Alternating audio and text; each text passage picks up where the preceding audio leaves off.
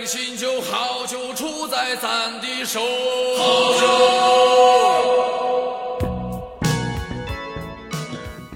本节目由屠龙轩和喜马拉雅独家出品，欢迎大家回到屠龙轩，我是柱子。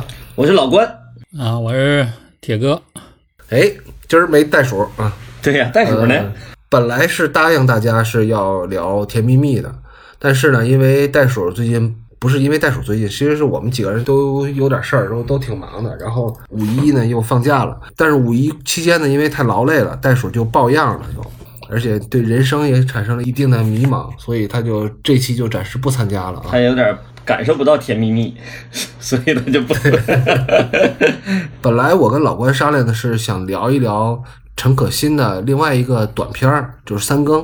嗯，为啥要聊三更呢？是因为袋鼠胆儿小，他不敢看那片子。但是我跟老关都会觉得那个三更那片子是陈可辛，哎，非常不错的一个片子。对，如果要聊陈可辛呢，可以先拿三更预个热。但是还是我觉得是形势比人强吧。你现在悬崖之上这么火，而且国师今年有可能同时今年可能要上三三个片子，嗯，所以我们就觉得还是要不就蹭个热度，聊聊国师的片子吧。好不容易有个热度，赶紧上啊！上回我就说要就要聊张艺谋，完了被拦住了。哎呀，我一直想聊张艺谋，因为张艺谋一直是我的不能说偶像吧，也非常喜欢的一个导演。我觉得在中国能称得上大师的也就没几个，反正 这么一说，我估计很多听友朋友们可能并不认同，因为我觉得我们听友朋友很多都是就什么年龄段都有吧，但是我觉得很多呃一半以上肯定也都是九零后，可能还感受不到张导他的厉害之处，因为他前期的片子没怎么看过，可能是或者是体会不到那种那种感觉。好多人没从那个时代经过，所以他就觉得感受不到张艺谋以前的那种功夫。对对对对对，但是其实张艺谋是非常值得尊敬的一个导演。在跟大家聊天之前啊，我得先说个事儿，说如果您是在喜马拉雅以外的平台收听我们的节目，比如是苹果 Podcast 的听友，或者小宇宙的，或者汽水的，我也不知道我们这个节目还会被转载到哪儿啊，因为这个平台会帮我们自动分发，所以我也不知道被转到哪儿了。但是您在听我们的常规拉片儿节目的时候，就会发现一个问题，最后一期是没有的。如果您想听我们的最后一期节目，呃，是我们只发在喜马拉雅的一个独家，那是一个付费节目。如果您想听呢，那只能麻烦您高升一步，然后到喜马拉雅里边付费收听。当然了，就不付费就不听也没事儿，对吧？也没什么太大耽误的。少听不了多少。那你能不能说对那些付费的太不尊重了？我操！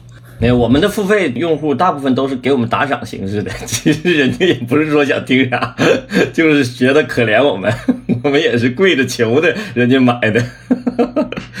我可以跟大家报告一下，我们现在是在北京时间的十呃五月十一号，现在是夜里十一点五十七。嗯，我们是在夜里录这期节目的，所以就是可怜可怜我们几个中年男人，对吧？如果您愿意来打赏呢，我们就求之不得。如果以后我们要更改这种付费形式呢，我们也会及时的通知大家。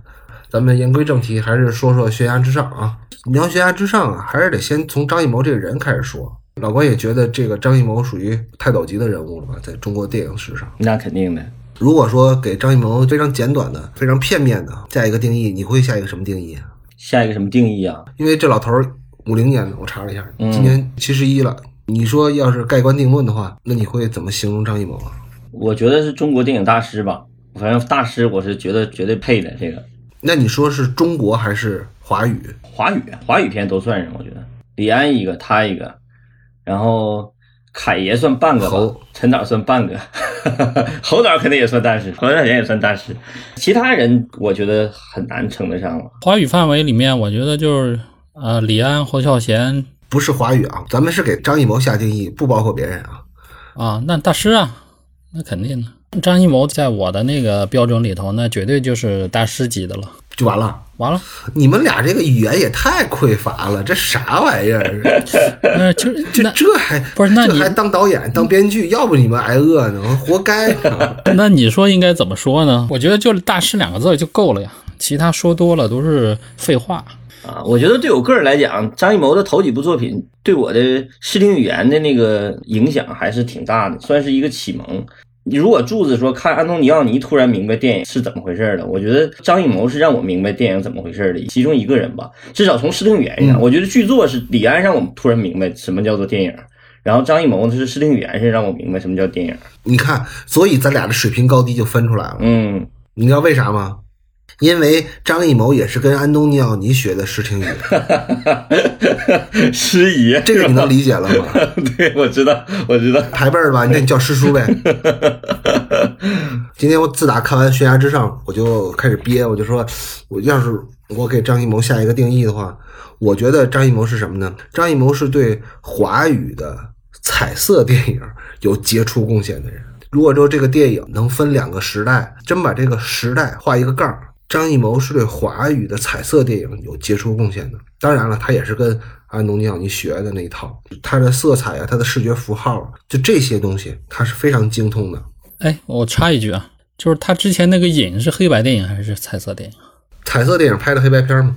那你说《鬼子来了》算彩色电影还是算黑白电影？黑白呀、它还是彩色电影，只不过黑白是它的彩色中的一种色彩而已，它还是彩色电影。哈，彩色电影产生以后，所有的都是彩色电影，没有黑白之分。因为黑白都是属于彩色范畴之内。他对这个时代，然后对这种影像的贡献，对这个是非常杰出的。无论是他做实验的，比如说像《英雄》也好啊，包括他后来做的特别，就是让你华丽的，让你觉得都想吐的那种东西，但他也是在做实验。包括他用的那种大红大绿大紫拍的那叫什么三枪啊，对，呃，是大家觉得特别俗、特别难看，但是他是有人在那儿给你试错了。东北花棉袄是肯定不是说最高级的那种，他已经给你试了，你就知道了啊、品价率就是特别艳俗。我也是今天回来之后现查资料，我发现张艺谋确实是他这辈子也是受到了国际上这个大奖的很多认可。有的人啊，他一辈子就拍一部拿了三大的奖呢，他可能是幸运的。但是呢，在张艺谋的他的黄金时代，他能老进三大，老拿奖，这就确实是有本事，就跟有些导演就不一样。就是你说的那个半个，我就不同意。什么叫半个呀？我给大家简单说一下，就我查的百度啊，这是百度来的。张艺谋是拿过三次奥斯卡最佳外语片的提名，当然他没得奖。那这三次提名，咱们可以听一下这个电影的名字啊。二零零三年的《英雄》最佳外语片提名，嗯，一九九二年的大红灯笼高高挂的外语片提名，一九九一年的《菊豆》最佳外语片提名。其实你仔细回忆一下，这三部片还都挺好的。你如今回头看啊，对，我觉得《英雄》是张艺谋创作的一个分水岭，《英雄》之前的片子基本上没有什么太烂的片子，《英雄》以后才开始逐渐，因为它商业化了嘛，开始大片时代了，它也不可控了，这个也可以理解。对，而且这哥们儿是一个大满贯，三大他都拿过，这点也很难得，就不像有的人就拿过一次，然后还嘚瑟，还假装大师。威尼斯，呃，一九九九年一个都不能少拿过，一九九二年菊豆他也拿过。我说的都是大奖啊，不是说那些小奖，小奖的或者连提名我都不算了，金狮哈，大红灯笼高高挂那提名我也都没算，我这些说的都是他获奖啊，还有戛纳一九九四年的《活着》，还有柏林一九八八年的《红高粱》。活着是评委会大奖吧，不是金棕榈吧？活着好像就是个影帝嘛，葛优得了个影帝。现在查一下，哦，活着拿了评委会大奖，对，我说错了。活着是评委会大奖，那也算是很哦。那就是第二名呗。嗯，那我说错了，戛纳他一九九四年活着拿评委会大奖，他也拿了第二名，那他也不算大满贯。但其实就这个成就就足够让某些人眼气的了，对吧？都是同一届的同学。我觉得张艺谋最气人的什么？就这哥们还顺手拿了一个东京影帝。他得的第一个国际大奖是影帝，不是摄影奖，也不是导演奖，而 是一个表演奖。是啊，所以啊，我就在想，为什么有的人就特别爱给别人讲戏，爱给爱给别人讲表演？我操，那个人可是咱们国内唯一一个金棕榈啊！所以张艺谋没得金棕榈嘛，他就觉得可以齐平了。你不能这么说呀！我家里有五块钱美元，然后我就是富翁，你家又有两个亿人民币，然后你就是穷人，咱俩拉平了，那不可能啊！哎，你就是没有啊！这不能这么算呢，你不能因为你有，咋地吧？好吧，好吧，好吧。老关也说了，张艺谋在他的黄金年代就确实是非常牛逼，起码在英雄之前吧，给大家一个刻板的印象，就是英雄之前张艺谋都还不错。但是张艺谋为什么这么好呢？是不是因为张艺谋真的被 UFO 给点化过？对呀，这个 UFO 的故事你讲一讲吧。那个是有一个播客节目，还是有一个公众号专门写过这个事儿？我印象不太清楚了啊，是那个公众号叫啥来着？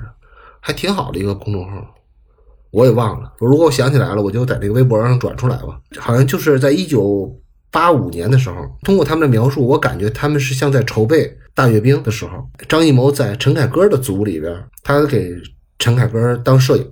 他说有一次他收工的时候看到了 UFO 了，他认为是一瞬间啊，别人说他有十秒钟就愣神愣在那儿了，呃，不是，他有十分钟愣神儿愣在那儿了，不是十秒钟，十分钟啊，十分钟。啊大家知道十分钟有多长吗？十分钟很长很长时间。被加持了。他的那个文学策划，原来他老给他当文学策划那个王斌，嗯，在采访时也说过，张艺谋自己在采访时候也承认过这个事儿，而且他那会儿就特别痴迷什么飞碟探索啊什么之类这种八卦小刊物。但是这个事儿呢，陈凯歌说自己也在场。他也被加持了。最搞笑的是，陈凯歌跟记者说的是我不知道，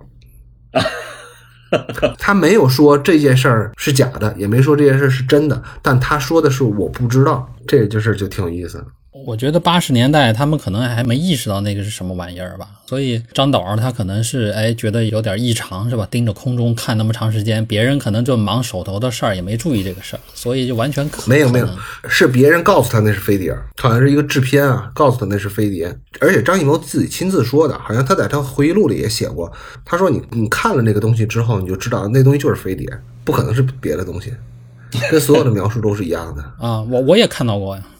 你也看到过飞碟？看到过呀，你什么时候看到过飞碟？我初中的时候。那为什么你跟张艺谋的境遇如此不同呢？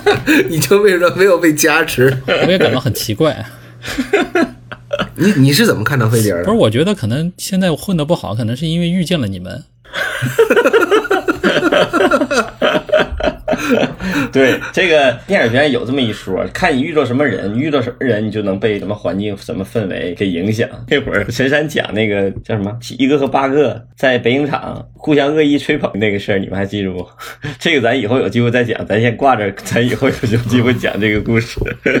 不过我最近觉得跟某些同学合作，然后我发现有一个好处的学到了，就是大家应该互相吹彩虹屁，你知道吗？他那个彩虹屁都是言不由衷的，你听他不是北影厂那个一个和八哥那个故事就是彩虹屁嘛？你们记着不记得？咱陈山上课讲的我。知道，有机会咱们给听友复述一遍那个故事。又聊偏了，咱不是聊悬崖之上吗？从一九八五年之后，张艺谋就开挂了，他的人生就完全不同了。今天大家会听到好多翻纸的声音，因为今天我们实在来不及把它打到电脑里边去，全都是手写的。好吧，咱们就回到悬崖之上。要聊悬崖之上的话，咱们还是老规矩，一人一句话啊。你怎么评价悬崖之上？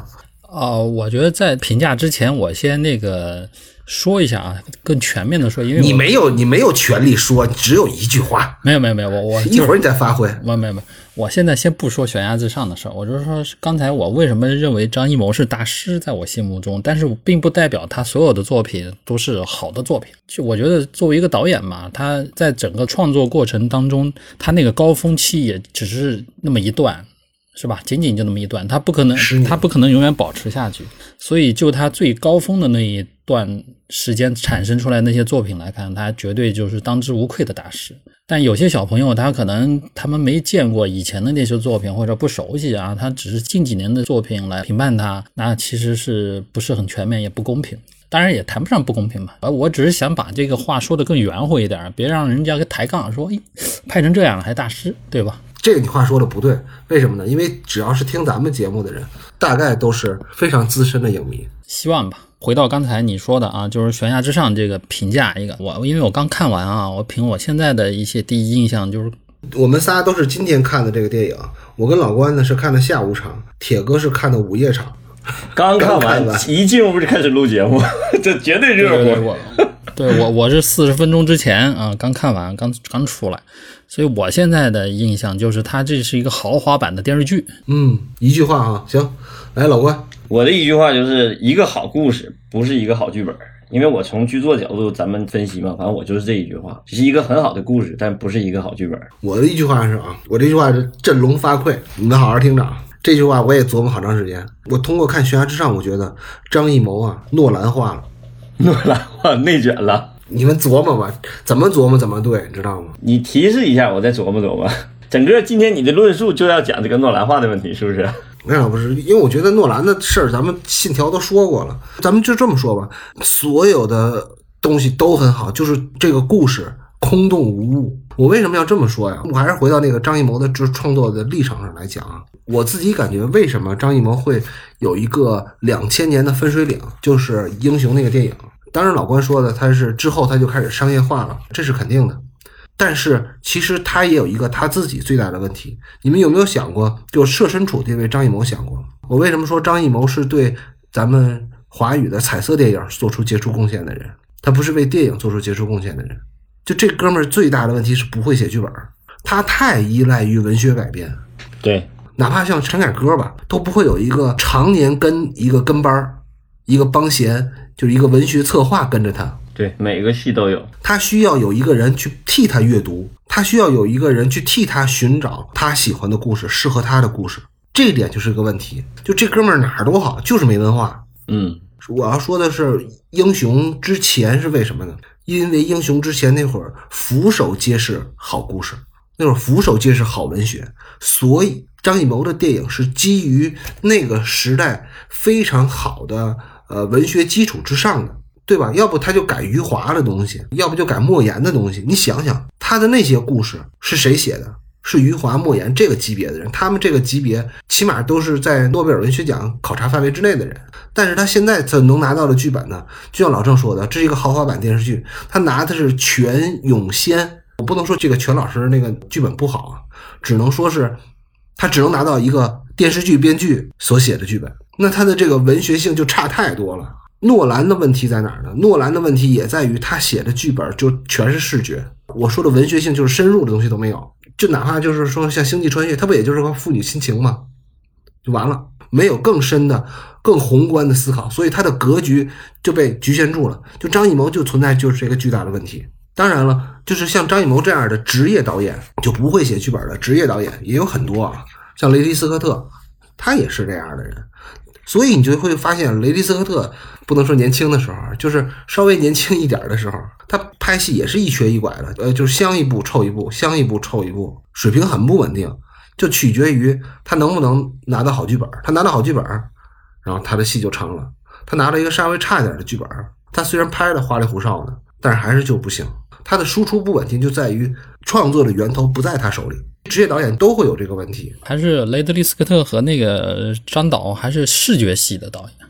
但是老头儿活明白了，现在他现在看问题不是看当下了，他要拍的戏是上一辈子或者下一辈子的事儿，所以雷迪斯科特就通透了。他的戏虽然评分不高，但他的戏的格局打开了，这个就是他跟张艺谋的区别。你看张艺谋越拍越小去，一秒钟比这个更小，对吧？他之前拍那个一秒钟比这个更小，这个悬崖之上的格局。稍微大一点也没多大，就很简单，就是警察局抓人完事儿。虽然很好看，虽然很精巧，这个电影不丢人，但是这个电影是张艺谋拍的就丢人了。对我看这电影的时候，时时刻刻在想，如果这个电影不是张艺谋拍的，我会怎么评价？所以脑子里始终转着这个，就是有的时候吧，你对张艺谋是有一个期待，所以说有个标准在那儿，你这个标准一达不到了，这要是一个普通的一个一个导演或者是一个新导演拍的话，我觉得就很好。但你拿张艺谋的标准去衡量他，你就会觉得。但是话又反过来说，你按照张艺谋的那个最近这些年的作品水品质来讲，你去要求他，我觉得这个片子还挺好的，还不错。因为他之前那几个片子确实有点就不行了。那不行，因为不能叫外号，不就官称叫国师，对吧？嗯，你们俩对他的定义也都是大师级别的。观众对于张艺谋的期待，就不是对于一个普通电影导演的期待。他的稚嫩的，不能说稚嫩啊，他的孱弱的肩膀上就要扛很多本不该属于他的责任。嗯，大家都是带着负担去看他的电影的，大家对他的要求就不是一般水平的要求，对对对，确实带着负担。对他拍东西就是要做标杆的嘛，对吧？那你乔丹不夺冠，就是这个赛季就是失败了嘛，就很简单。这个例子对，这个例子举得好。这个也是一个作为大师背负着大师这知名的导演的一个尴尬，嗯，尴尬的地方啊，可怜的地方啊。这个小老头确实有点可怜。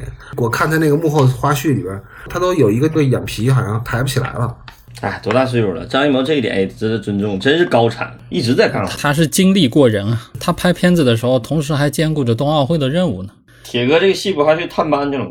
对，我觉得像他那么一导演吧，他在现场还是在每一个动作、每一个每一个细节，他还是在想，因为他在现场讨论的问题还是在说，哎，怎么样能让观众明白？他还是无时无刻的，就是思考的角度是从那个观众的受众的角度去思考，他拍这组画面，或者是他拍这段戏的观众能不能明白，能不能 get 到他想要表达的那个那个意思。这一点确实是在我我看这个戏里有明显的感觉，就是这个戏不太烧脑。就正常情况下，一个悬疑剧或者说一个谍战剧的话，烧脑是主导的，但是他这个戏拍的挺明白的，这个。而且他这戏不啰嗦，也不拿观众当傻子。对这个这个点，我觉得非常好。对，对，这是我今天看完以后最大的一个优点。这个片子就是说，嗯，该是那种留白的你就留白，就不要说的那么明白。有些东西啊，有一些情节背后的一些东西，让观众自己去脑补就行，就干净利索。这点处理是比较好的。但是除了除了这个优点以外，还有一个就是外景、外景啊，什么置景啊，我觉得美术啊都挺好的但是美术里面的服装、服装和道具是挺烂的。咱们先立个规则啊，咱们先夸一台，先夸一轮。虽然我这优点就写了半页，然后剩下的几页全是缺点，咱们还是以鼓励为主嘛，因为它毕竟是他拍了一个新类型，而且就是谍战这个类型已经很久没有在大荧幕上出现过了。你是最热乎的，你说说优点吧。刚才你说了一个优点，啊，就是干净利索啊，叙事上某些地方处理的还是干净利索，然后不啰嗦，这也是比较好的。外景啊，就是大雪啊那种视觉上的感觉也也是挺好的啊。然后剩下就没了。老关呢？我这个优点写了两句话，啊，你听我插一句啊，你的意思，你优点就写了两句，咱们这个节目能录成一期吗？能能能能能，我 我优点就两句，第一句就是画面自不必说，因为他的优点不用夸，就一如既往的好，这是肯定的，所以说我就不不必说嘛。你张艺谋如果画面拍不好的话，那还是张艺谋嘛。然后第二个就是表演自不必说，就是靠着表演撑的这个戏，这个也不必说，就是他的好你不用说，就是好。其他的优点我我也我也没太想到，反正我就觉得这没点没找着挺好的，没找到。反正也不用说。但是我的感受我不都说了吗？我的 我等等会儿，等会儿，等会儿，我给你再重复一遍啊，就是他刚才说的这个悬崖之上的优点有两条，第一点，那个摄影自不必说不光是摄影画面，啊，画面自不必说，第一点结束。第二是表演自不必说，结束。天哪！好了，我们节目就到这儿了。就是好的东西确实是好，就不用说了。再说点不好的，或者说点可能性，这个我觉得是咱们节目的宗旨吧。优点就全说完了是吗？优点还有一个就是个人感受嘛，就是感受。我刚才说了，我说我的一句话感受只是一个好故事，但是不是一个好剧本。我为什么它不是一个好电影呢？我要是说这一点，我跟那个铁哥有点类似，但是不角度不同不同哈。我也不觉得这个电影的故事像个电影故事，它这不像个电影故事，但是它这个视觉呈现确实很电影啊。所以说我就很纠结，我到底要不要说它是一个好电影？它不能称其为一个好电影，因为我觉得这个故事本身它不是一个电影故事，这很尴尬。你说着说着优点，怎么还说缺点了呢？不你不是夸吗？不是优点嘛？优点就是就是我说完了。老关，我觉得但凡你有犹豫，那肯定不是个好电影。但是为什么我看的时候津津有味儿？还有一个感受我忘说了啊，这一点我确实，太扯了！你看《小时代》也津津有味儿的。哎，就这个是我要说到《小时代》了，这个我要说到《小时代》了，你知道不？一个是《小时代》，一个八百，还有什么玩意儿的？反正就是这种，就是我明明知道它是个烂电影，但是我能被它感动。这个戏哈，我明明知道它这个挺好看的，我看的津津有味，就跟看电视剧似的，我就基本没跳出来，脑子甚至都没想我要拉片儿，我要给大家讲，我就完全被故事吸引了。但是我看到结尾的时候，我居然一点儿都没被感动。这个是我觉得我回头一直在思考这个。我骑自行车回家呢嘛，这路上我在想，为什么我没被感动？为什么没被感动？这不太可能啊！对我来讲，这么眼窝子这么浅的人，他有好多 好多感人的戏的段落是能催泪的。但是我这么眼窝子浅的人，居然一点儿都没感动，这个就是问题的关键，这也是我一会儿要聊的问题的关键。嗯。那我说说吧，我觉得这个戏的优点啊，嗯。虽然很短，但是我还是得说。啊，这个戏优点，我觉得首先化妆挺好的。我说的化妆就是只是脸啊，不包括发型，也不包括服装。这个陈品正老师这个服装这回是一塌糊涂，这什么破玩意儿？这什么质感？啊这是弄的。那个不好的就不说了啊。我为什么说它好呢？是因为它显然对演员本身的修饰没有那么多。嗯就是还原感还相对比较好。就是当然了，它还比欧美的那些二战题材的同时期吧，就表现时代的同时期的电影的那个对于真实的那种对于那种逼真的要求，还是差了很大一截。但是它已经比咱们看的普通的民国戏要往前走了一步了。我给大家举个例子啊，就是我们会看到很多他那个演员真的脸被冻得通红的那个样子被拍出来，这个其实是一般的电影不太会表现的。有的时候是妆太厚了，但是你看不到，尤其女演员，因为就比如像刘浩存那样的，就是特别嫩的皮肤，你一看她就被冻的是确实通红。他对这种逼真的要求，其实是要比别的电影化妆要好一步的，就没有那么浓妆艳抹，尤其女孩儿，嗯男的好一点儿。我觉得什么样的那个妆是好的呢？比如说都是二战题材的，就是这个时期的三三十年代、四十年代这种题材，我觉得狂怒的那个妆是我特别喜欢的，就是那种。就布拉德皮特演的那个，就他对那种逼真的还原，是我觉得质感特别好的。另外，我就觉得这个戏的摄影还不错，摄影不错是因为什么呢？就是非常恰当嘛。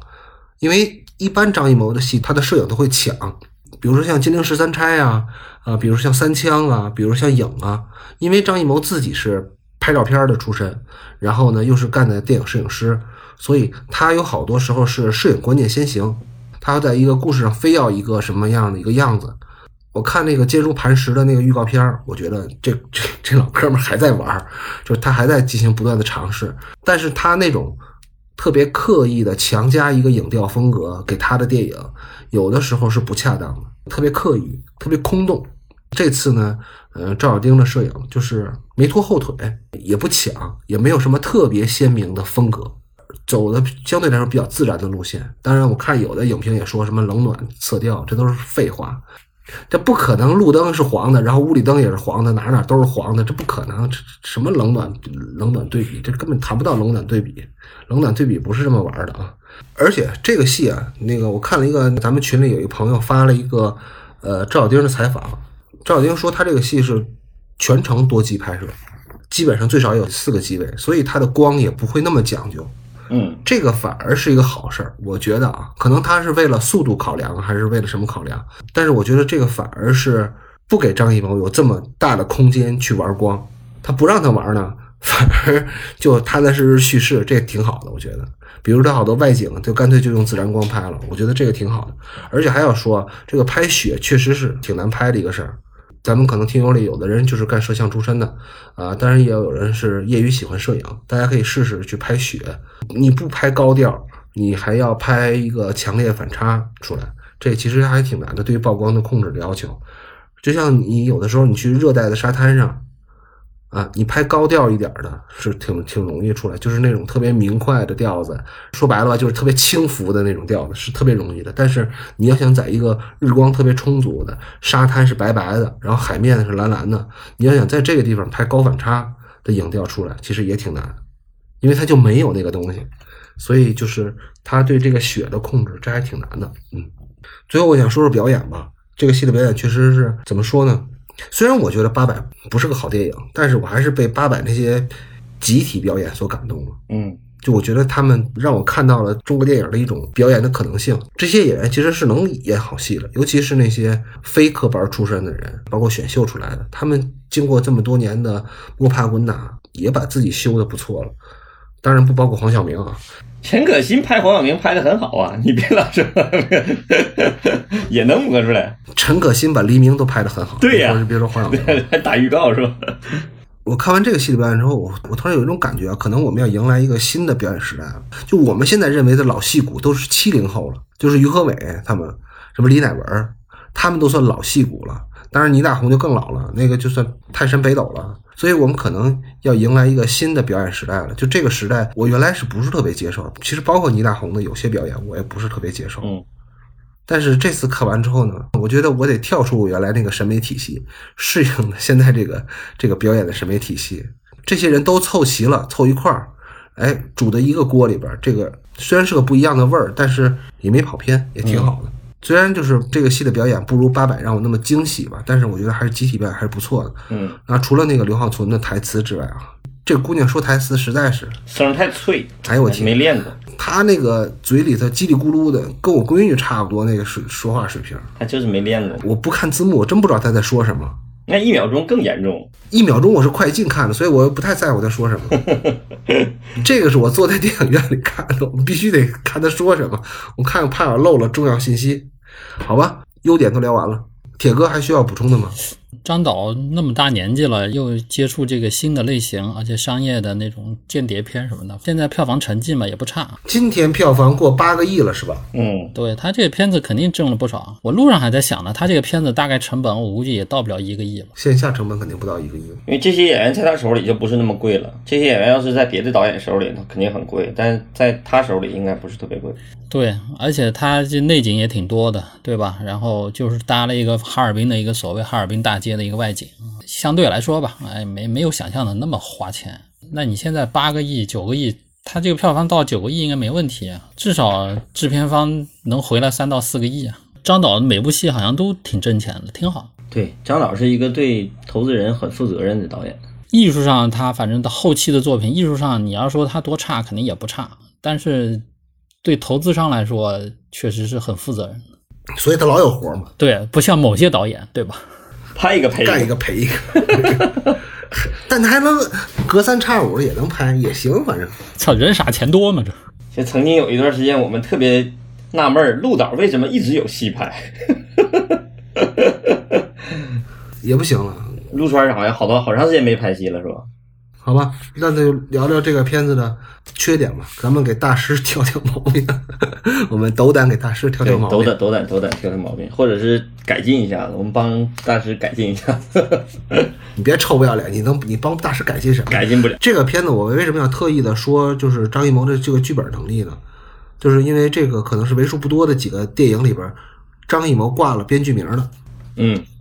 当然了，我们之前的节目曾经说过，如果这个一个导演臭不要脸的在编剧里边挂了自己的名字，因为你是本身作为导演来讲，你就是要对剧本有自己的把控的，甚至自己写两笔，这个都是有可能的，就是看你写多写少嘛。你写了五十个字，然后你也说我是电影的编剧之一，也勉强能能过得去。但是如果说张艺谋他都七十多了，他要是在编剧里挂了名，那就肯定是他对这个剧本有。非常重大的贡献。对，嗯，那我们就说说这个剧本的问题吧。我在提这个问题之前，我先我先念一个听友的留言。咱们一个听友在以前的节目里边留言问，就是问《悬崖之上》，他说为什么每个段落都要加标题？他问了这么一个问题。听友是呃维纳先生。对我看底下评论的时候，大家还挺关心这个戏的哈，所以说我们也是正好蹭上这个热度。那我先问老关吧，嗯，就是。你觉得张艺谋为什么会在这个电影里边加标题？我觉得他就在写这个戏的时候啊，在你创作的时候，肯定会有一个，就是比如说幕也好，分幕也好，或者说是呃做序列也好，他会给自己一个指向，就这个段落我要写什么，那个段落我要写什么。我在想，他是不是要在做分幕？我回头仔细琢磨了一下，确实他是在分幕，只不过他这个幕分的跟那个传统那个幕的多幕剧的方式不太一样而已。从他自己的思路来讲，就是在捋这个故事线，他不是捋人物，因为这个故事人物是没有的。在我看来，这个戏是没有人物，因为他一个人物弧光都没有。大家可以想一想，如果这个戏或者这个故事不是这么多优秀的演员来演的话，这个戏每一个人。群众演员是否有台词儿？哪怕没有台词儿的群众演员，都是特别好的演员，至少熟脸吧。如果要是一帮大家不认识的演员来演的话，或者是呃一般的演员来演的话，这个故事就不成立，因为这个没有人物嘛，没有人物，他就把所有的精力都放在讲这个故事上、叙事上了，让这故事更清楚、更明了。他既是给自己的一个指导，也是给观众的一个提示。每一幕出现的时候。或者是每一个标题出现的时候，观众知道我要了解什么。我给大家念一下，就是一共有七个标题啊。我一边看电影一边记了一下。嗯，第一个标题叫暗号，第二个标题叫行动，第三个标题叫底牌，第四个标题呢叫迷局，第五个标题叫险棋，第六个标题叫生死，第七个标题叫前行。你说到这儿，你我先打断你一下。我觉得老郑那个话就是硬和上了。老郑觉得这是一个特别优秀的电视剧，一百多分钟的这个《悬崖之上》是一个特别好的迷你剧的梗概。嗯，它应该有七集迷你剧，所以它起了七个标题。然后它如果是个七集迷你剧，这个戏就就成立了。老郑，你为什么会觉得这个戏像电视剧呢？最直观的啊，对我来说有个细节我是最忍受不了的，就是像这个年代的戏吧。我不知道为什么我们国家这个拍，不管是电视剧和电影里头，只要是拍这个年代的戏，那你给群众演员，包括主演的毡帽，永远都是我看的特丑的那种。我不知道为什么，剧作就是这个故事，在我看来，就是作为电影来说，它是不成立的。这个故事怎么说呢？他们所有这个人物，这四个特工到这儿来执行这个任务的这个前提，就是个很扯淡的一个事儿。而且这个所谓的任务，跟咱们其实普通观众来说就不接地气。他这个任务是。我宁愿他们这四个人是过来执行，比如说炸掉一个碉堡，或者是炸掉一个弹药库，或者是一个特具体的一个一个东西，而不是说你这是为了拯救一个人，而且这个人呢又是为了到联合国上去控诉日本的那个罪行，那不太扯淡了吗？在那个年代，这种事儿，我觉得你说这个话是对电视剧的一个侮辱。我们优秀电视剧也不这样写。Sorry 啊，你说这个不重要、啊，好吧？我现在要暂停你的发言权。来，老关，你接着说。没有，我还没说完呢。我其实为什么觉得他那个像是一个电视剧？他我其实更多的没有从剧作上去考虑，就像我刚才说的那个细节，就是质感他那个啊服装，他那个质感，它不像一个电影。是一会儿再说服装的事，咱先说剧本。所以我现在要停止你的发言权，你侮辱我们这些臭臭做电视剧的。不是不是不是不是，我我可能不不不，sorry，你闭嘴，sorry，我不让我停止，我停止你的发言时间。啊，来，老关，你接着说。我刚才先先说这个人物上啊，人物，我觉得首先他这个人物是没有人物，不能说没有人物，他肯定每个人都是人物嘛。但是他这个从剧作这个人物处理上来讲，就这个人物就没有任何一个人是有人物弧光的。所谓弧光，就是你的这个人物得有变化，得有成长，然后在这个反转的过程中得有这个人物的升华，然后产生那一丝弧光。这个故事我一直想看每一个人的变化，但是从头到尾，无论是好人还是坏人，我没看出来任何变化。所以我在想，如果要是不是他们来演的话，得多可怕这个戏。你说到人物，我再多提一点啊。呃，一般咱们写这种特遣小队的戏啊，其实大家满脑子都是这种特遣小队的戏，嗯就哪怕是拯救大兵瑞恩，他也是各具特色的一队人去救一个人，对吧？对然后你会发现，他那个小队里是每人一个样儿，对，每人各具特色，有狙击手，对吧？嗯然后有爱讲笑话的，这些人是各具特色的。回到这个戏里边，我们会发现他这四个人的特遣小队里边，张译是一个全能型人才，能文能武，对，计谋特别足，这个是没问题的。你作为主角来讲是可以这样的。但是朱亚文好像剧情里他是东方大学毕业的高材生呗，除了他说了一句俄语之外，你发现他是高材生了吗？对，他跟大学生有啥关系？没有能力，上来就把自己的女朋友给撂了，他撂了他女朋友也没关系，但是他是没有做出来一个他像东方大学毕业的大学生的这个能力特质。嗯然后再有呢，秦海璐这个角色，这个女的特别狠、果断，这个都没问题。但是她的特别能力呢，这个也没有。刘浩存他那个角色是特意给他写了一个记忆能力超群，但就展现了一次，完了，而且也没有用到最看节儿的地方。就这几个人物，这怎么写的呢？怎么设计的？而且相当于少了他就不行了，这任务就太为了剧情服务了。如果说是复仇者联盟，那他们每个人都有一个特点，人物特点都没写出来，这个太不及格了。关键是，嗯铁哥，你觉得人物呢？人物，我觉得反正就像你说的，就是这四个人他功能性根本就掰不开，就那两个男的是一样的，你掰不开谁是谁。就一开始啊，你能觉得啊，张译可能是个小领导，完了剩下的就是他的部署，没有其他的区别的特征了，没有了。就像以前我那个年代那时候看《加里森敢死队》，有酋长，有戏子，是吧？有小偷。它各有一个功能，各有一个角色的东西，它至少是有一个特点能区别，但这个里头就没有。然后最让我觉得不可思议的就是那个刘浩存那个角色，他干嘛呢？他这个人，他就一个小屁孩儿。然后你想，在当年如果他是从苏联派过来空投过来的那种，你说空投不像现在咱们可能进行秘密活动，空投一次很简单。在当年你说二战那个那个时候，又是在中国东北这块儿，进行一个空投活动，那你这个活动重要性是吧？那你选派的人的为什么要选派他们？肯定是不像那种刘浩存那种这个年龄段的这样的人，这么一个气质感的人，他不可能选那么一个人过来，就一个小高中女生给空投过来了，而且他还不知道任务是干嘛的。落了地了以后啊，然后还找了个机会跟他说：“哎，我们这个任务是干什么的？”我操，那帮苏联人是傻逼吗？把他们派过来干嘛其实你？说到空投啊，我这也吐槽一下，这又说了，张国师有的时候就是太为了视觉服务，他就觉得这个降落伞要降落在森林上是最好看的。多危险呢！哪有我这是？别说在雪地，你这种致死几率是百分之五十，就是往森林里头直接空降是一半对一半。嗯，你还别说你有军事常识，你就多看点战争片。这空投你怎么也得是，呃，你找个空地，然后大家往那儿跳，对吧？而且地下得有，要不就引导物，要不就有引导员，或者有的人就干脆就黑天，然后在底下生一堆火呀或者什么的，大家都往那儿跳，没有说撒开了就往树上跳。如果你跳过伞，你就知道这个跳伞下来之后挺快的，你要往树上跳，基本上就是一下给你穿死了。嗯，就穿肉串儿了，就，所以他特意表现了有伞刀，然后把它给割开了，但其实那种就伤亡几率非常大。就最后你想，他这个电影这个小组到这儿来就是为了救那个人嘛，结果到最后了，他也没交代他们怎么救那个人，完了就咔车一来了，完了完了那哥们儿就撩出来了，哎，任务完成了，我操，对吧？哎，那那操我我有点无语，反正，这个是最大的问题来，老关接着说，刚才你觉得还有什么问题？啊。人物说完了，咱们就开始说结构啊。这个问题就是咱们老生常谈，我可以教给我可以分享，不能说教给，就是跟跟咱们那个听友分享一下，就是挑电影毛病最好挑的，尤其中国电影，就是你说这个电影怎么不好看，你都从结构上找文章，就一定能找到，因为所有的问题都是结构问题。电影本身就是一个结构问题。我觉得那天汪海林说那个有一个吐槽。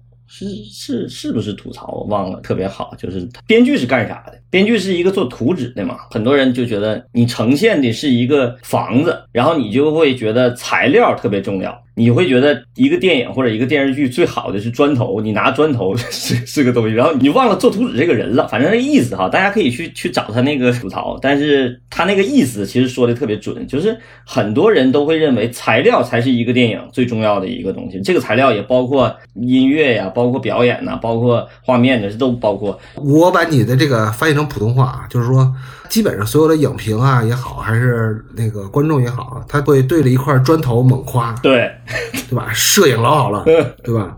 这 声效老好了，画面老好了，这表演老感人了。对，但其实他忘了电影是个房子。对，对。来继续，没有人说图纸这个图纸设计有多么，这问题就出在这个图纸上，图纸设计的有问题。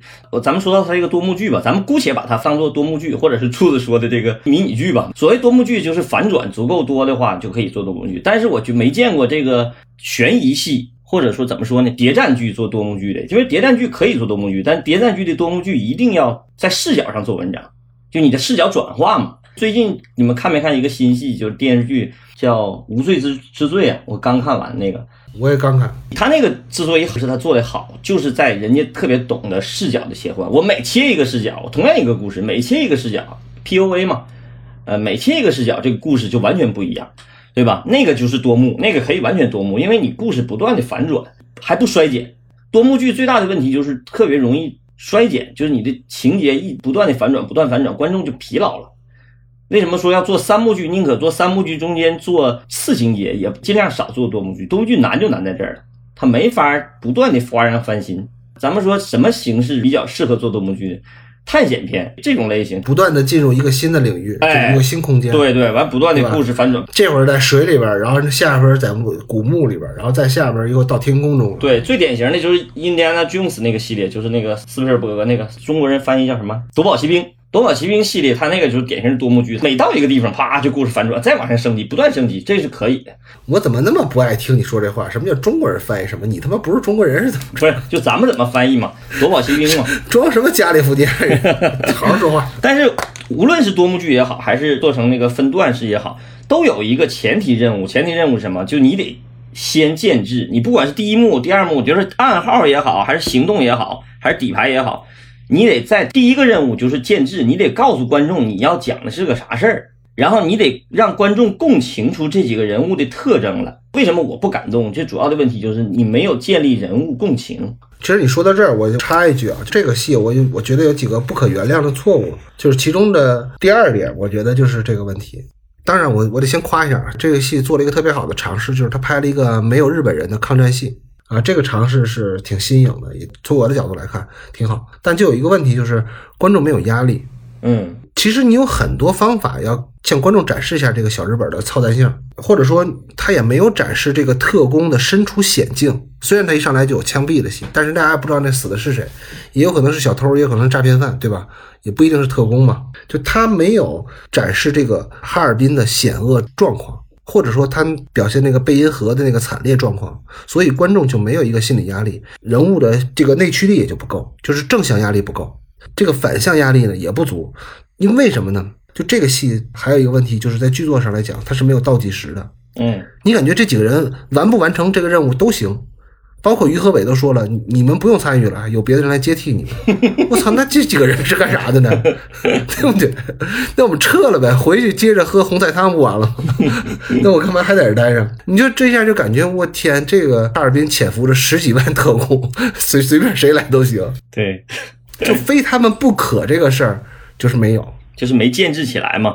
就像老郑说，他这是一个电视剧，是在哪儿呢？就是它有一个特别好的开头，然后后边就是无限的延伸、无限的反转，但总也结不了尾。一到结尾就就衰减的特别厉害，就是他没有这个倒计时的观念。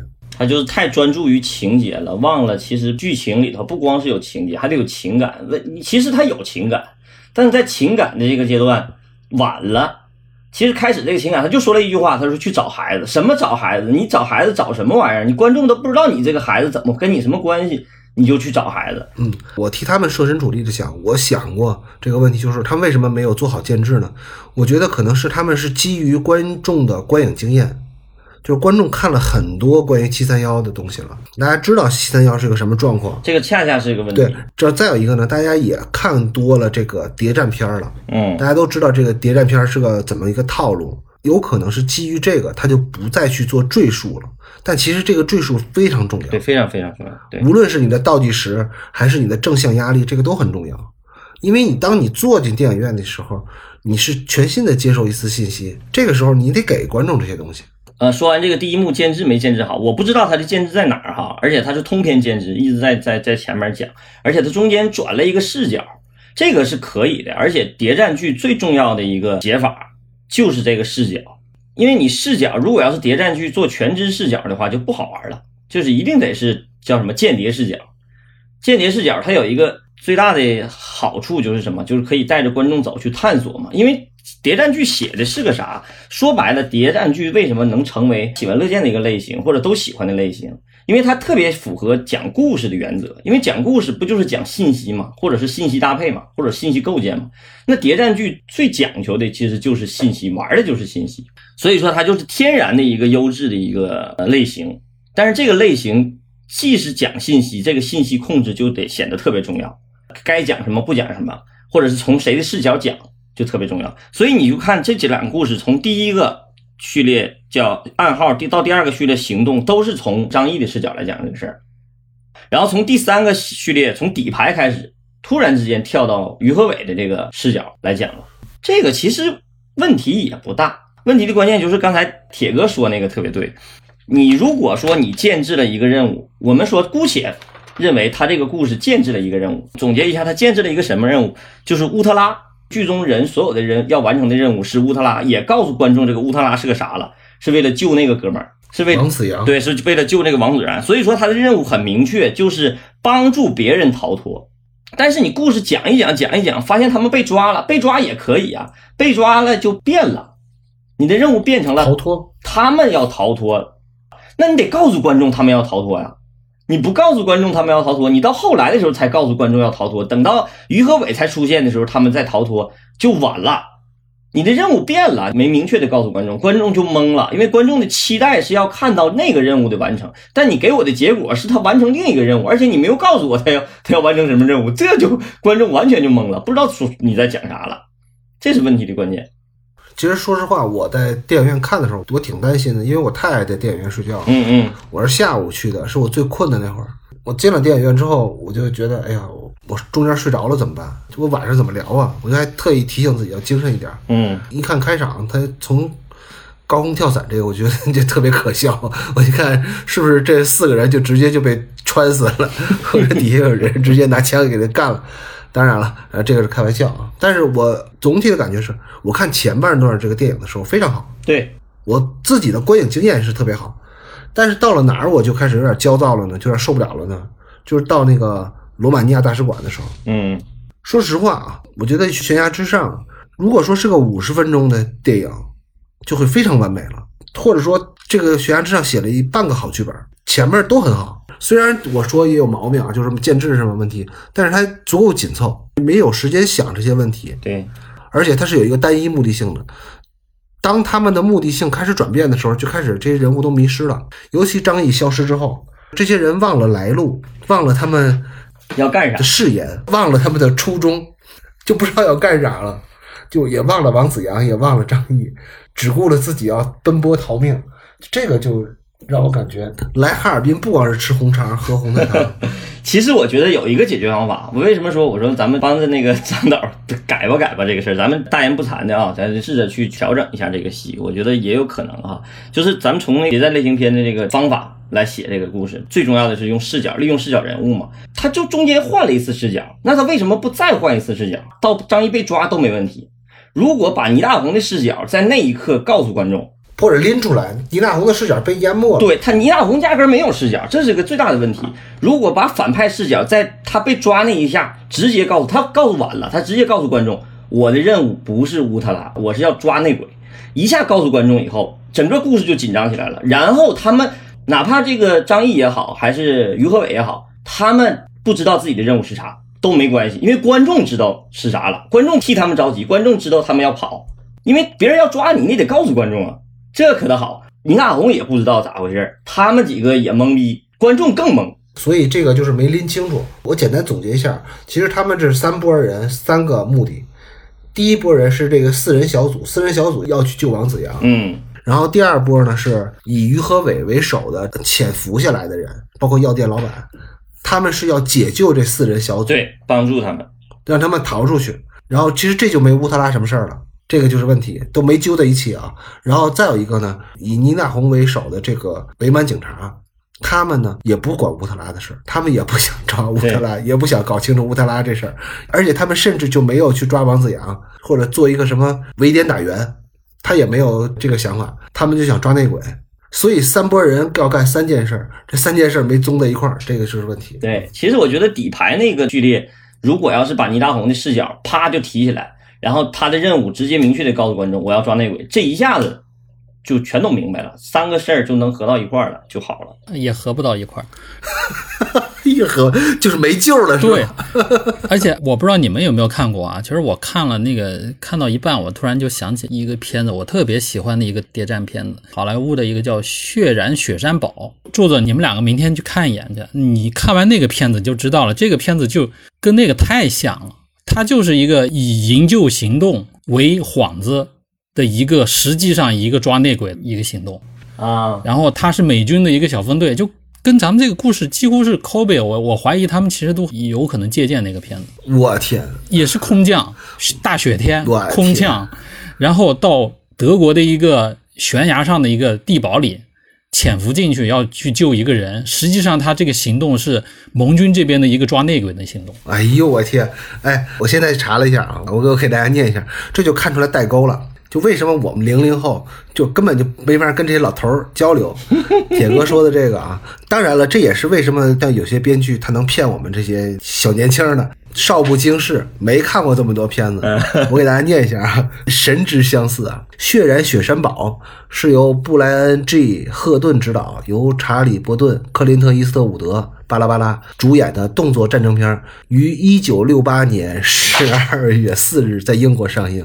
影片讲述的是一九四四年由英国少校情报官领衔的七人突击队空降巴伐利亚，就降到德国呗。潜入只有老人潜入只有老鹰才上得去的魔窟，营救负责欧洲第二战场总策划美军将军的故事。反正你们去看一眼吧。反正那个片子就看完以后再跟对比现在咱们聊的这个问题啊，根儿你就找着了。他那个故事是先告诉观众咋回事了吗？告诉观众抓内鬼了吧？没有，就是一个营救任务，然后到中间为止就开始抓内奸了。我操，都。就特别悬疑，特别好看，而且他那有一个特效摄影，他是怎么到那个地堡啊？他是坐那个高空缆车，然后再在高空缆车上有一个特别惊险，在那个年代看着他特惊险的一些处理啊。反正总之那个戏是我印象特别深刻，我看了好多遍，特别喜欢那个戏，所以今天看了这个戏撞到我前面了。那会儿东木还这么年轻呢。骗不了我，你知道吗？其实你说心态平和一点，你照着人家抄一遍或者怎么着，这个戏就不会像现在那么难看。这个真的是有的时候，你碰上这些像铁哥这种老鸟啊，是真能看明白这些事儿。对，所以天下文章一般抄，对吧？你很多故事已经讲到现在那么多年，上百年的故事讲掉了，没有什么新鲜感的。你找来找去，你都能找到很多母体在那儿。但是，我不是说他们就抄了这个片子了，或者他们借鉴，我觉得他应该没借鉴，借鉴了就不至于会说成这样。啊 但我相信他们应该是知道这个片子，因为老谋子他既然要拍这种类型的嘛，而且你看故事模型那么像，对吧？他应该不知道。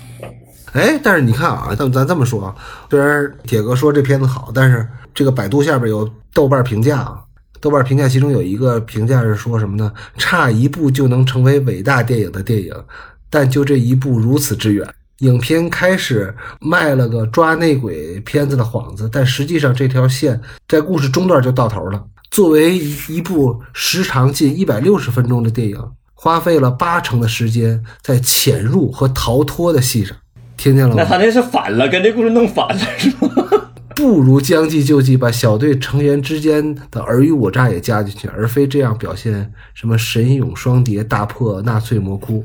其实你看。他这个问题就是跟这个悬崖之上有神之相似，嗯，这个是属于属于什么呢？我抄别人的考卷，把正确的抄来了，把把错误的也抄来了，对，抄的太认真了。不是，也不是，是，因为就是美国这个片子啊，它那个片长确实比较长，而且它是很多细节，就因为它是一个卖点啊。它当时这个电影的卖点就是那那那个很险峻的一个悬崖上的一个地堡，然后通过那个高空索道，所以它中间有些交代，现在看来是比较冗长的。其实你按照它那个时长一百六十分钟，你砍到正常的两个两个小时左右，这个片子就比较合适了。既然讲到这个悬崖之上了啊，我建议去看一看，有个对比就特别明显。好，再说一遍啊，铁哥推荐的这部电影叫《血染雪山堡》，伊斯特伍德主演啊。我提一个问题吧，剧作，我问你俩一个问题啊？让我最觉得不可原谅的三个剧作问题，我刚才已经说了两个了，这个我就不再重复了。第三个问题是什么呢？就是为啥张译最后又出来了，神奇的又出来了，在影片的结尾的时候，但是他为什么要跟于爱磊一块儿被枪毙呢？就为什么要在同一场戏里把这俩人搁在一起呢？就是为什么秦桧或者是跟岳飞在同时出展呢？他为了刺激于和伟呗。那张译的光辉形象去哪儿了呢？你得给张译单独有一场死的戏啊！你前面用了一半的电影去讲张译这个人物，怎么他就稀里糊涂就被枪毙了呢？而且弄得脸上脏脏的，大家也不知道那是张译啊。我觉得其实倒是挺好，这显得他干脆、干脆利落。到那个时候，就是那个情境，他已经是嘴里也套不出什么情报了，对吧？然后又把这另外一个，在他们看来也是一个共产党的一个，所以他的任务两个人一块毙掉了。就是倪大红的任务没明确嘛？倪大红的任务其实要是明确的话，这场戏就合理呀。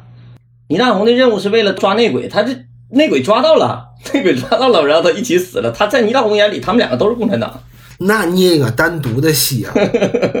对你给观众主角光环去哪儿了？太糊弄了。其实我觉得啊，现在他这个程度底下，比如说大结局，如果是最后就剩那个小姑娘了，那小姑娘最后他妈的很牛逼的把那个王子阳给救出来，完成任务，最后他自己死掉了。我觉得这个电影其实要比现在还要更好一点。你说到这儿，我我对这个电影最总体的感觉什么？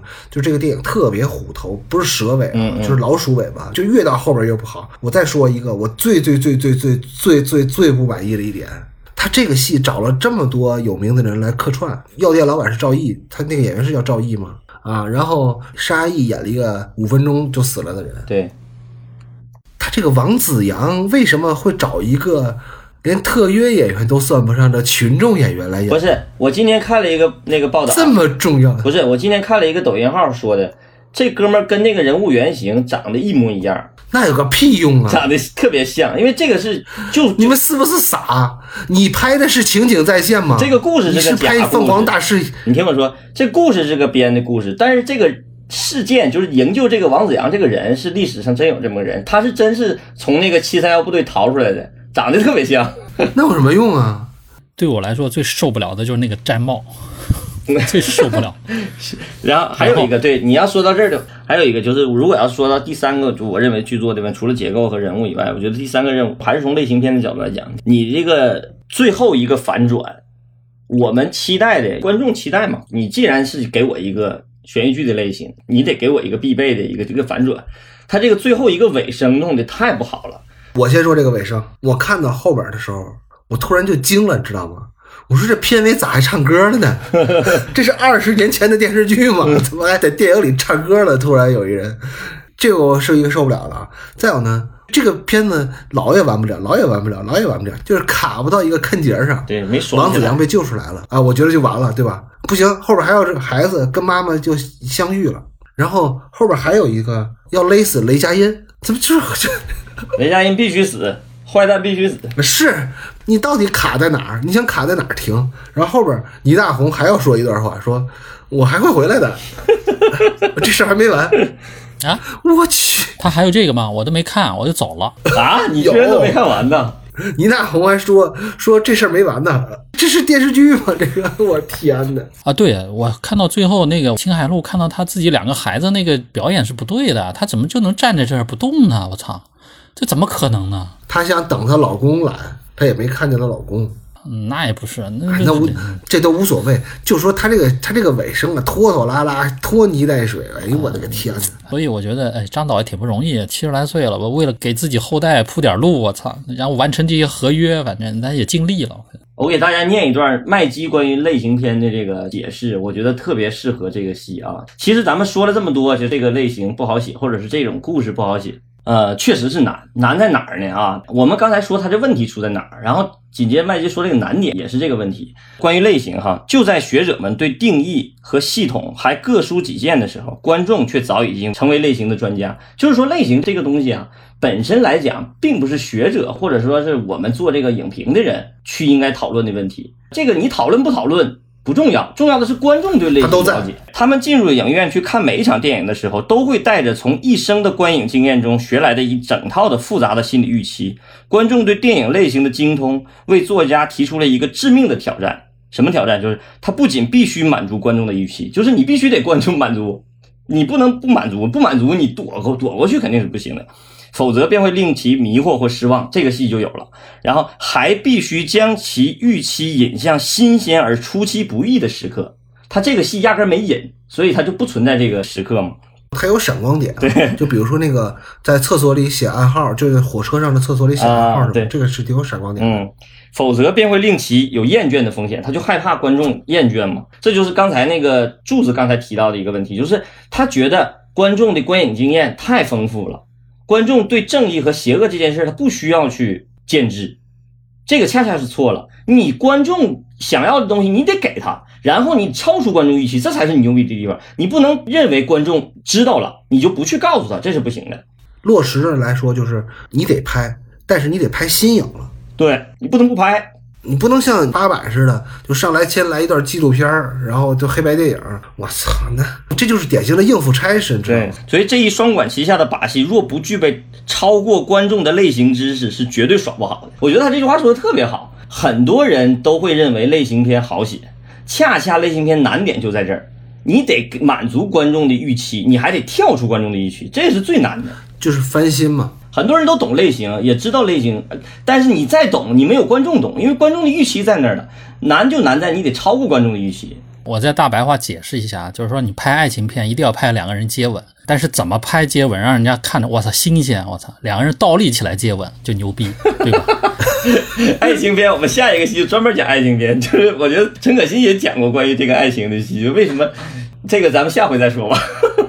我这个下面再说。这个剧本给我总体的感觉啊，当然除了它剧作上那些就是硬件条件它不满足之外，我觉得作为国师，他是大师级的人物，他对这个剧本的把控最失准的地儿，就是跟一秒钟有很多类似的地儿啊。我们中国人其实做事儿啊、想问题都挺有家国情怀的，都挺有天下观的。嗯，但是偏偏我们做出来的剧本啊，都是小里小气的。我要说它诺兰化了呢，非常典型的这个剧本就是一个特别精致的小游戏。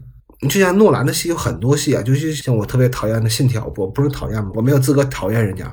像诺兰那种《信条》啊什么，就是特别精致的一个小游戏，它格局就不大。诺兰那个是精致，这个够不上精致，你这个精致夸奖是，好吧，过誉了，精致，它就是它的格局问题太差。我觉得他拍这段戏，四个人去营救王子阳，那都不如拍王子阳逃出来那个更精彩故事，我一直想看那个故事，嗯我所以我就一直想看这个王子阳出来是一个特别不一样的王子阳。这王子阳得是多么牛逼、多么神奇的一个人物，他能从一个戒备森严的贝因河这个监狱里逃出来，他得是个对吧？多么出乎大家意料的一个人物，就没想到是是一个群演，就是很失落。所以我就觉得他们在挑选这个故事的时候，其实是也有问题。我对这个戏还有一个非常大的不满意，就是。这个戏的美术还是没有跳出国产年代戏的那个整体的一个设计啊。对，美术就是就服装这一块儿吧，帽子吧，我是极其 受不了那帽子，我不知道为什么，它那个型儿和质感，反正就主要是型儿吧，它那种型儿和质感就就就跟咱们看到的稍微精致一点的电视剧没多大区别，你知道吗？但我印象里面那个年代，应该这个帽子要比这个好型儿要好看多，而且质地要好得多，而且还有一个就是枪械道具问题。他们易水的那个美式的那个军用手枪，我操，怎么可能呢？他们怎么会拿这种手枪？要么就苏联的，要么就日式的呀，怎么可能是美军的那个那个那手枪呢？就是就是 M 幺九幺幺吧，是吧？我不知道具体情况，反正好像就是这个，反正让人挺诧异的。这个也应该是挺重要的一个戏用道具啊。他们为什么张导细节这个细节为什么他没把把握住？是不是咱们这个道具他哪搞不到这种枪啊？不应该啊。我挺想问一下陈敏正这事儿的，就是为什么陈敏正做出来的造型现在是这样的？陈敏正这么就特别浮夸陈敏正特别浮夸，他本身这个这个风格就是浮夸风。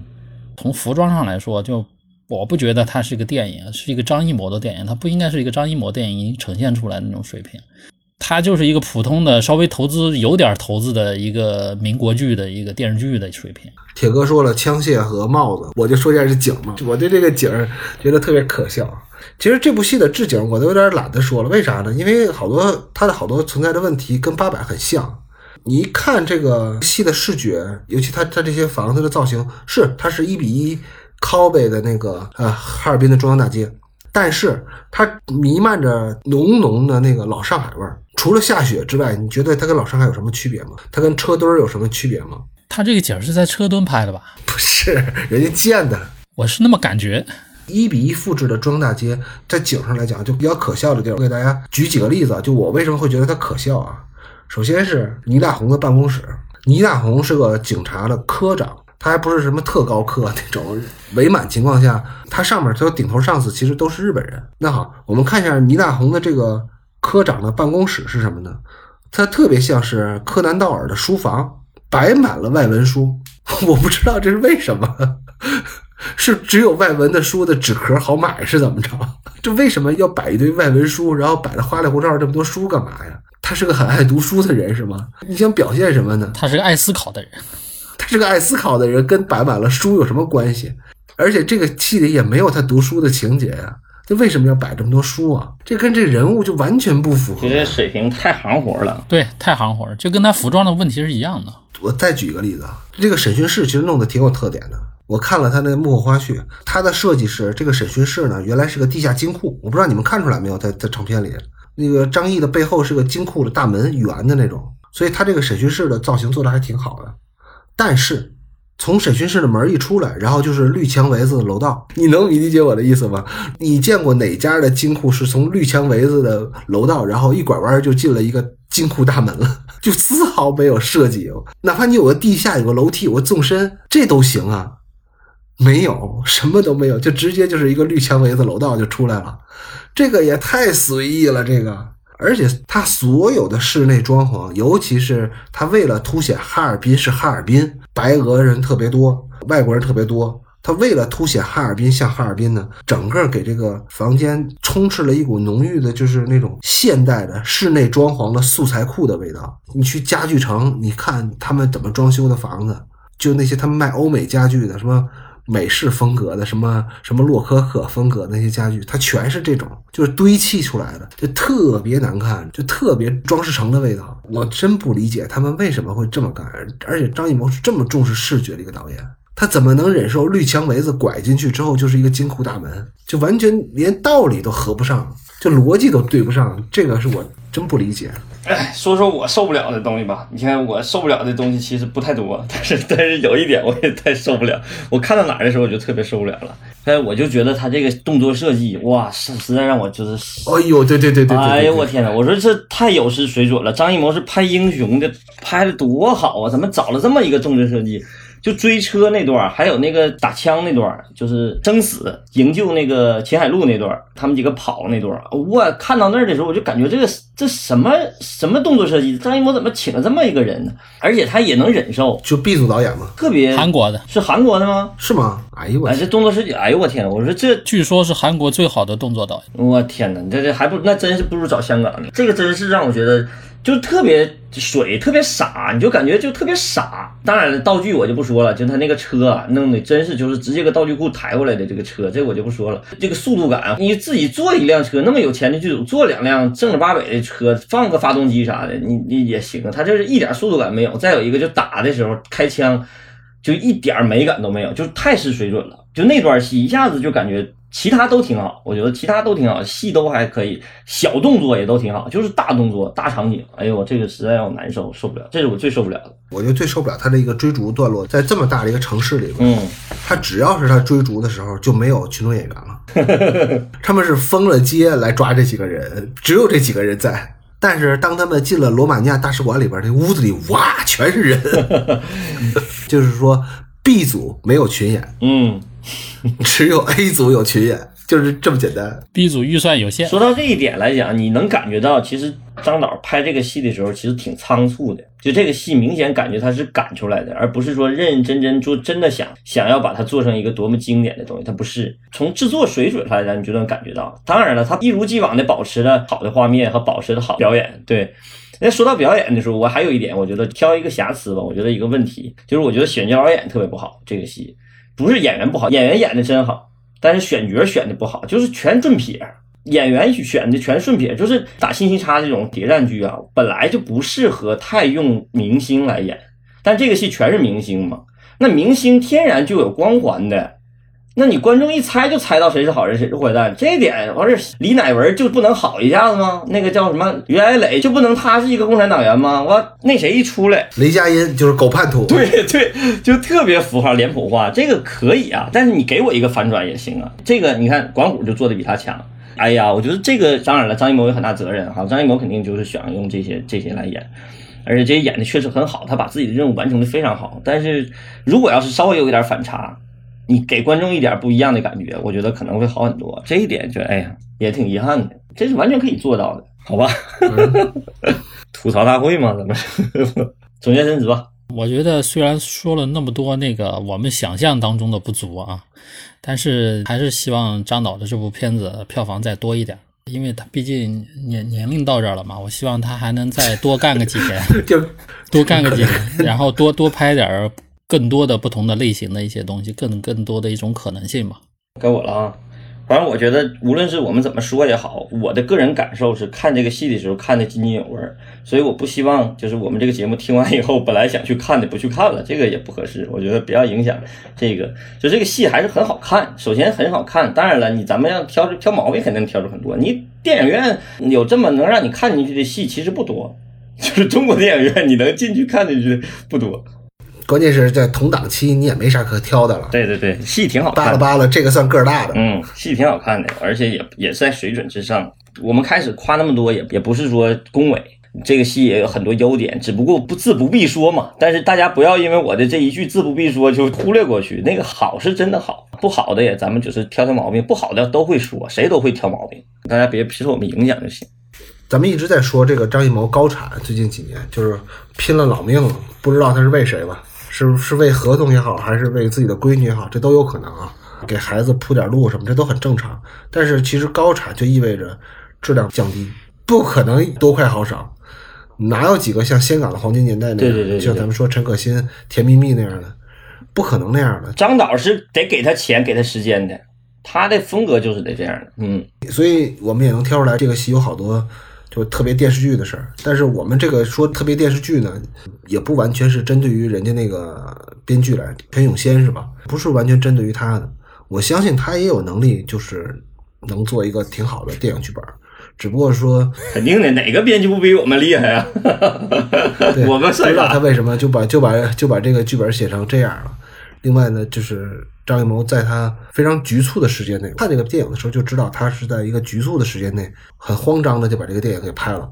所以呢，他在很多细节上，比如说美术上，其实就没那么考究，尤其对于一些人物的私有的空间那种设计就很差。嗯，老头儿也挺不容易的，已经七十多了。但愿他在创作生涯的晚年吧，也能像克林特·伊斯特伍德那样，或者像雷迪·斯科特那样，找到自己真正想拍的东西。不能说光为了合同也好啊，光为了孩子也好啊，你这样的遗产不是优质遗产，你还是得给孩子留点优质遗产。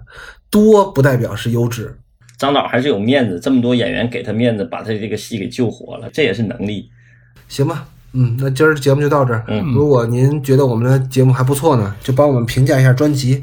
然后，如果您是在苹果的 Podcast 或者小宇宙或者汽水上听我们的节目呢，也可以加一下我们的微信群。我们您可以在微信里边搜“屠龙学院”的全拼“屠特务屠龙龙一圆圆”，对吧？受累到喜马拉雅上给我们个评价，好吧？谢谢大家，谢谢大家，嗯，拜拜。拜拜。嗯拜拜。喝了咱的酒啊，